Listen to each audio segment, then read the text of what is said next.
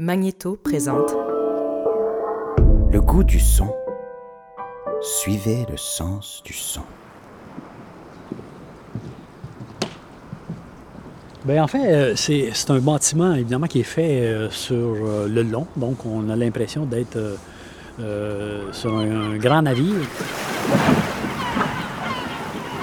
Le bâtiment 7 s'inscrit vraiment dans cette démarche des ce qu'on pourrait appeler des centres sociaux, du moins des espaces d'autonomie. Donc, euh, fait sur le long, un paquebot. L'entrée principale du bâtiment est sur le côté du paquebot, mais euh, le nez du paquebot donne sur une place publique. Un espace euh, par et pour une collectivité, en fait. Et euh, cet espace-là a pour première mission de se retirer de certaines structures de contraintes que peut imposer, en fait, la société dans laquelle il est pris. Quand les gens vont arriver euh, vers le bâtiment 7, ce qu'ils ont en face d'eux, c'est en fait le nez de ce grand bâtiment-là. Un espace de création où est-ce que le collectif peut expérimenter un nouveau vivre ensemble, ou du moins de nouvelles relations, et de préfigurer une société dans laquelle il souhaite et espère vivre.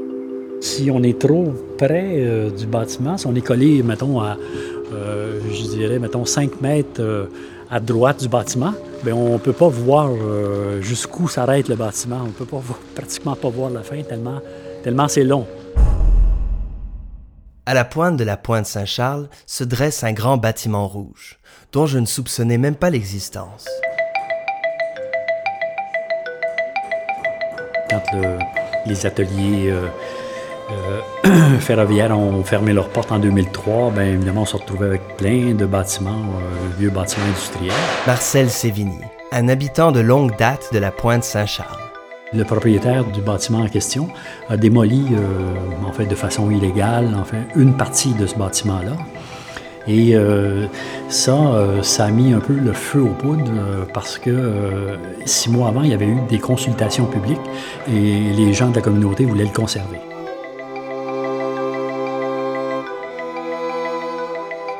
Marcel Sévigny est aussi membre d'un collectif de citoyens très actifs et soucieux du bien-être social de son quartier. Il y a un comité d'urgence qui a été mis sur pied, puis euh, la seule revendication qui est venue sur la table, c'est ce bâtiment-là doit nous appartenir et gratuitement. Notre collectif porte le joli nom de 7 à nous, 7 comme le chiffre. Ce nom ne vient pas de nulle part.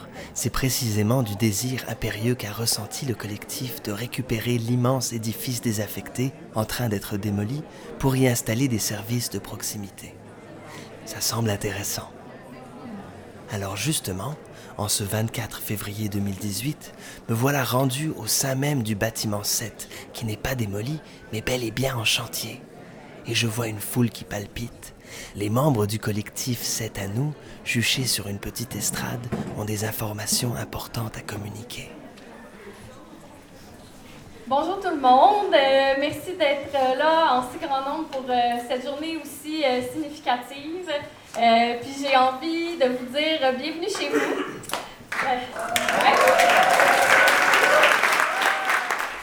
Pendant dix ans avant cette assemblée-là, en fait, on avait tenu le phare du collectif C'est à à une dizaine de personnes, tous âges et milieux réunis. On a plongé dans une grande lutte de quartier, pas juste avec nous, mais avec d'autres membres de 2009 à 2012.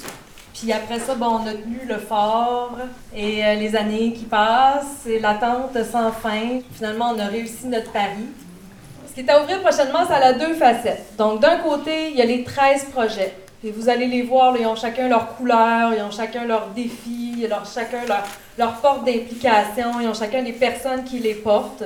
C'est des services de proximité, des ateliers partagés.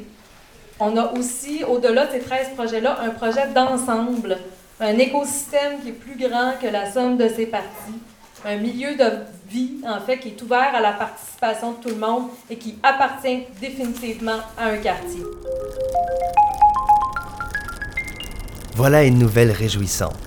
Un large édifice plongé dans le silence depuis de nombreuses années va renaître et s'offrir tout entier au quartier. Son épanouissement va se faire progressivement car les travaux sont de taille. Mais dans un premier temps, ce sont 13 services de proximité qui vont voir le jour, des ateliers artisanaux où les gens pourront tout bonnement s'investir. Mécanique de vélo et d'automobile, impression numérique, photographie, sérigraphie, céramique, boiserie, métallurgie, théâtre, jeux vidéo et même une épicerie communautaire ainsi qu'une microbrasserie. Mes questions demeurent. Dans quel contexte et comment une aussi belle initiative a-t-elle pu voir le jour? J'ai aussitôt grimpé sur mon vélo pour aller parler avec un certain Marc D. Lachapelle, chargé de cours à HEC Montréal et qui a suivi de près la constitution de ce projet citoyen d'envergure. Ce projet-là, c'est un projet qui est fait par et pour la communauté, qui est mené dans un objectif de se réapproprier un certain bâtiment, un certain terrain, une certaine autonomie aussi collective. Par contre, cette réappropriation-là, a lieu dans certaines structures de contraintes, donc euh, aller chercher des permis, respecter des certaines normes de bâtiment, au niveau de la structure juridique de l'organisation, euh, au niveau du financement. Donc ces structures-là qui peuvent parfois rentrer en confrontation avec les, les idéaux du collectif, eh bien ça, ça vient poser plusieurs questions éthiques, plusieurs dilemmes au sein d'un collectif qui se définit euh, comme alternatif, euh, certains euh, anticapitalistes, anarchistes. Le projet, en fait, est à la fois pris à l'intérieur de cette société-là, essaie d'agir contre et d'aller au-delà de ça. Donc, les, ces trois positions-là en même temps fait en sorte qu'il y a plusieurs enjeux qui vont ressortir. Et ce qui m'intéressait, c'était vraiment d'un point de vue organisationnel, comment le collectif arrivait à mettre en œuvre leur vision du projet, à préserver leurs idéaux, tout en étant pris dans cette société-là. Alors, Marcel Sévigny, qui est dans le projet du bâtiment 7 depuis ses tout débuts, entreprend de me raconter comment s'est passée l'obtention de ce grand bâtiment par un petit groupe de citoyens. Ça, c'est vraiment une histoire qu'on a racontée, en fait, dans un petit bouquin qu'on a, a publié en, 2013. Donc, dans, dans un premier temps, euh, les élus municipaux qui étaient là à la tête au moment où ça s'est enclenché, le, bras de fer avec euh, le propriétaire, donc on pouvait dire que les élus municipaux étaient euh, bras dessous, bras dessous avec le, avec le propriétaire. Et donc, on a politisé, en fait, le, dossier. Et finalement, euh, ce qui est arrivé, c'est qu'à l'automne 2009, euh, euh, la vieille équipe d'élus municipaux ont été complètement balayés au profit d'une autre équipe, peut-être un peu plus ouverte, et qui ont fait des promesses, on va tenir compte de votre revendication, de l'obtention du bâtiment, etc. Et dès le lendemain des élections, on est retourné à l'arrondissement, et pendant, on a continué à faire des pressions de façon importante, et euh, sept mois plus tard, donc en juin 2010, on a réussi à faire en sorte que les élus de l'arrondissement ont adopté une résolution comme quoi le bâtiment 7 devait être cédé à la communauté. Euh, le groupe MAC, pour pouvoir procéder à son changement de zonage, donc de passer à un zonage commercial ou industriel à résidentiel, devait selon l'accord de développement qui a été signé suite à plusieurs années de mobilisation populaire, devait céder le bâtiment 7 à la collectivité. Le collectif avait un accord signé avec le promoteur, le groupe MAC, et il manquait seulement l'approbation de la ville de Montréal. Or, pendant plusieurs mois, le collectif se retrouvait sans information de la ville. Donc, c'est vraiment un silence radio où est-ce qu'on ne pouvait pas savoir ben, qu'est-ce qui faisait en sorte que le projet bloquait, ce qui est très inquiétant, mais aussi euh, comme on ne peut pas se situer dans une horizon pour mettre en œuvre le projet, ben, à ce moment-là, on se retrouve justement dans une espèce de flou qui est très difficile à vivre. Mais à ce moment-là, on a vraiment eu un débat. Est-ce qu'on rentre dans une stratégie de confrontation, c'est-à-dire on occupe illégalement le bâtiment pour faire pression, ou est-ce qu'on rentre dans une logique encore de négociation, ou du moins de pression politique, qui pour le moment ne menait pas à grand-chose? Pour plusieurs membres, en fait, la logique de confrontation pouvait être vue comme étant problématique, c'est-à-dire en rentrant dans une logique de squat, il se peut que la ville discrédite le projet. Donc, il y avait vraiment une discussion et une tension entre différents membres pour savoir quelle stratégie on mettait de l'avant. Il y a une espèce de décision un peu flou qui a été mis de l'avant, c'est-à-dire qu'on on, s'est dit, bon, on va lancer un ultimatum à la ville de Montréal, euh, sans nécessairement dire qu'est-ce qu'on ferait. Ça permettait en sorte de concilier les deux positions, de mettre une certaine pression sur la ville, mais toutefois en gardant un flou afin de préserver en fait la, cohésion du groupe. On, avait annoncé que tous les moyens seraient utilisés pour être capable d'aller chercher finalement le bâtiment. Comme on était un peu connu, on avait occupé un bâtiment, etc., puis on redoutait beaucoup finalement les occupations. Le 22 octobre, c'était signé, donc c'était vraiment la victoire politique qui était consacrée. Là, euh, il a fallu continuer à faire des pressions, euh, autant sur le propriétaire que sur l'arrondissement, parce que le propriétaire, euh, il essayait finalement d'utiliser toutes sortes de moyens pour retarder la cession formelle du bâtiment. Euh, pour euh, éviter qu'on continue à déprimer sur cette situation-là, à l'automne 2015, euh, le petit groupe de militants qui restait, on a adopté une stratégie. Ce qu'on s'est dit, c'est qu'on on agissait comme si on était maintenant propriétaire. Provoquer la situation pour que la situation débloque. Avec les années, avec le temps, je dirais, dans les milieux euh, enfin, dans lesquels on était en, contact, euh, politiquement, euh, socialement, on avait une certaine, une certaine audience au sens politique du terme, où on est capable d'agir, de, faire des actions directes, de perturber le paysage politique, etc. Et ça, ça joue un peu dans la balance. Et, c'est seulement euh, en avril 2017 euh, euh, qu'on a obtenu ce qu'on nous on appelle les clés pour entrer là-dedans. J'aime le bâtiment 7 d'amour depuis une couple d'années, mais je suis pas la seule. On est plusieurs dans cette salle-là à y avoir cru puis à avoir fait en sorte qu'on est capable de se rendre ici aujourd'hui. On sauve un bâtiment de la démolition puis on se l'approprie. La logique, c'est de dire bon, on a un bâtiment, il faut faire quelque chose avec ça. Donc, la première étape cruciale d'obtention du bâtiment, on l'a compris, fut longue mais à succès. Maintenant, il s'agit de comprendre comment le collectif va penser concrètement la réalisation du projet qu'il espère tant voir vivre en ces lieux. Bâtiment 7 se retrouve avec un, estimé de 8,4 millions de dollars pour euh, la réfection du bâtiment. Euh, donc, la, grande question se pose, euh, comment qu'on fait pour récolter ces 8,4 millions de dollars-là, sans nécessairement rentrer dans une logique de participation au marché capitaliste, c'est-à-dire aller chercher des prêts à intérêt et par la suite refiler ces coûts-là supplémentaires aux occupants du bâtiment 7. Donc, il y a vraiment un exercice de réflexion qui se fait sur quel type de financement correspondrait aux idéaux du bâtiment 7. Et à ce moment-là, vraiment, plusieurs idées sont mises de l'avant jusqu'à même la fin du projet pour pas justement créer un projet qui s'éloigne des valeurs initiales. Le collectif Bâtiment 7, assez tôt dans son processus, euh, s'est doté de comité vision. Et ce comité vision-là joue vraiment un rôle un peu de chien de garde, c'est-à-dire qui, en fonction des valeurs du projet, va regarder les différentes actions qui sont prises et va venir dire en fait au comité de coordination est-ce que ça fonctionne, est-ce qu'il y a un lien ou, ou en ce moment-là on est en train tranquillement de s'éloigner du projet euh, imaginé par la collectivité? On se situe sur une échelle temporelle qui est très très longue.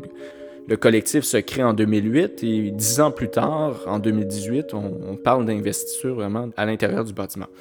Donc, sur dix ans, est-ce que les besoins de la communauté de Pointe-Saint-Charles ont évolué? Est-ce que ce qu'on imaginait du bâtiment 7 est encore adapté à la réalité de Pointe-Saint-Charles? Donc, vraiment, ce comité vision-là va à la fois regarder les actions qui sont mises d'avant, mais aussi questionner les valeurs euh, du projet.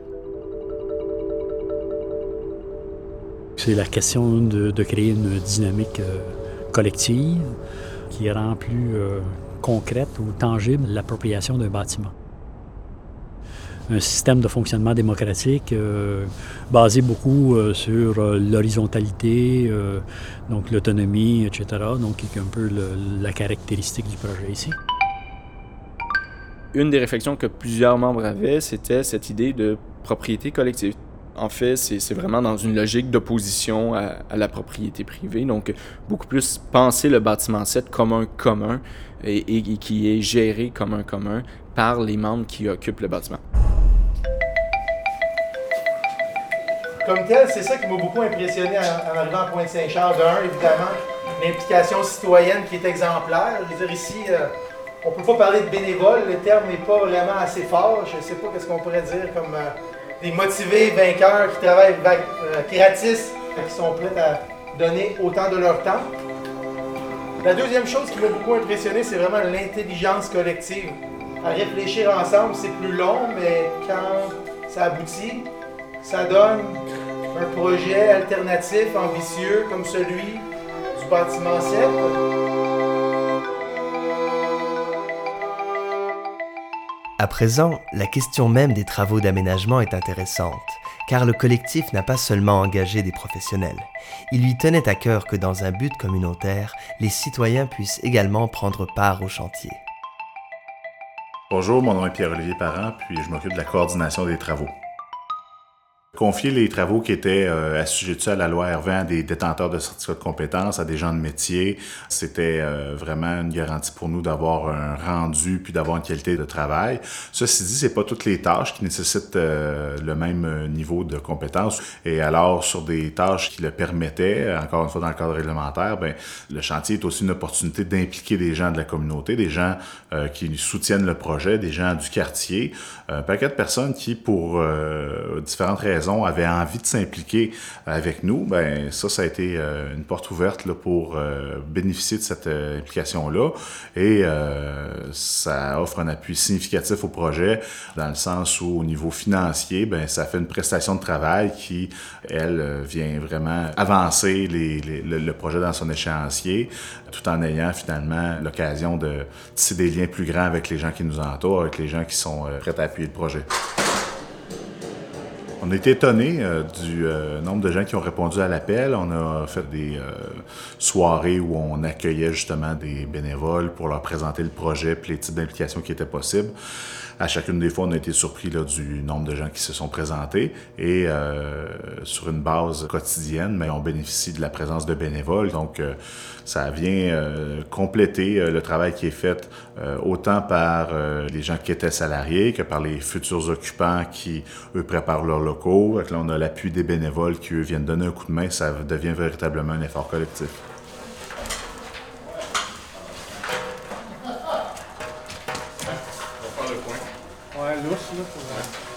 Pense qu'on gagne beaucoup en confiance. On développe définitivement une puissance euh, à s'organiser comme ça sur des bases horizontales euh, entre nous. C'est quelque chose de précieux. La solidarité entre les gens, l'appui mutuel qui font, euh, qui font qu'on est plus qu'en train de faire un job, on est en train de faire un projet de vie. Quoi. J'ai travaillé comme euh, charpentier menuisier euh, dans l'industrie de la construction. Auparavant, j'ai été euh, aussi conseiller syndical dans l'industrie de la construction pour la CSN. Donc ça, ça m'a donné une meilleure maîtrise, si on veut, du cadre réglementaire, ce qui a permis là, de, de, de jouer nos cartes, si on veut, dans, la, dans le bon ordre, puis d'avoir un chantier où on était confiant d'être dans la conformité. Donc là, on a mené nos travaux, ça a super bien été. Puis fort de cette expérience-là, on pense éventuellement pour les prochaines phases de développement de la bâtisse, euh, renouveler l'expérience.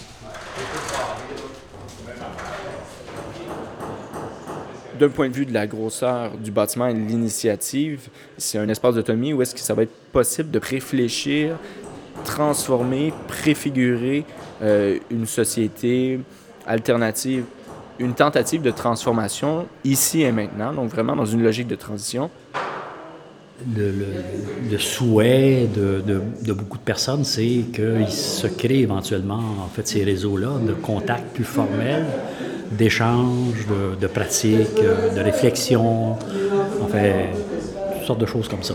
Peut-être qu'à Montréal, euh, je dirais, le B7 euh, va peut-être être un point de mire important et surtout de propager l'idée que c'est possible d'organiser quelque chose un peu partout dans les quartiers le problème de plusieurs projet alternatif, c'est lorsqu'il arrive, puis ça revient aux structures de contrainte, lorsqu'on arrive sur soit des négociations avec la ville, au niveau des permis, au niveau du financement, ben le projet ne fit pas dans une case. Suite à un projet d'envergure comme le bâtiment 7, euh, ça arrive qu'il y ait soit une nouvelle case qui est créée ou du moins qu'il y ait une espèce d'espace qui se crée. Et à ce moment-là, le chemin est ouvert. Euh, plusieurs autres initiatives vont pouvoir suivre cet exemple-là. Dans les dernières années, on a Cabane 77 dans le quartier Myland. Tout récemment, en fait, il y a l'hôpital chinois dans Villeray. Après 20 ans d'abandon, il y a un comité citoyen qui, s'est formé euh, en début d'année 2018 pour pouvoir reprendre possession de cet édifice abandonné et de, faire un projet justement pour la communauté de Villeray. À Saint-Henri, il y a un projet aussi d'autogestion, un, un, centre social autogéré avec une ancienne caserne de pompiers, la caserne 24. Donc, il y a vraiment une espèce d'effervescence de projet qui ressemble au bâtiment 7. Euh, Pointe-Saint-Charles a quand même une historique d'activistes qui, qui date depuis le 20e siècle pour une une collectivité qui, a été souvent délaissée par la municipalité, par aussi les, différents gouvernements provinciaux et fédéraux. Cet héritage-là de Pointe-Saint-Charles a vraiment fait en sorte que le bâtiment 7 a pu euh, se réaliser euh, au-dessus de 10 ans, en fait.